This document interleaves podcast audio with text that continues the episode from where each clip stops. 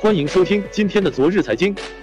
如今，无论外出购物或是用餐，拿出手机扫一扫的付款方式，大家已不再陌生。然而，网络支付全面普及后，支付风险成手机用户最大安全隐患。尤其是一些支付功能，用户可能并不知情。不用密码，滴的一声，钱就划走。天津一块餐厅，市民张先生把手机对着收款机，只听滴的一声，就结束了整个付款流程。然而，让张先生略感疑惑的是，在付款时不需要输入支付密码。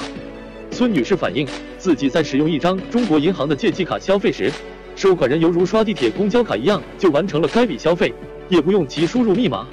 有媒体测试，无论是使用微信收付款，或是支付宝的支付功能，还是具有闪付功能的银行卡，在消费不超过某一额度时，均不需输入支付密码，都没有对于支付价格的确认环节。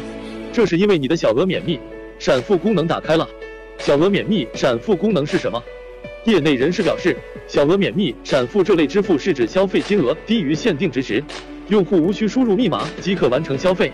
现在不少人在支付时都已经开通并使用过小额免密这个功能，虽然支付过程简单便捷，但也易使消费者在不知情的情况下被盗刷。在网上搜索关键字，不难发现这种隐患并非个案。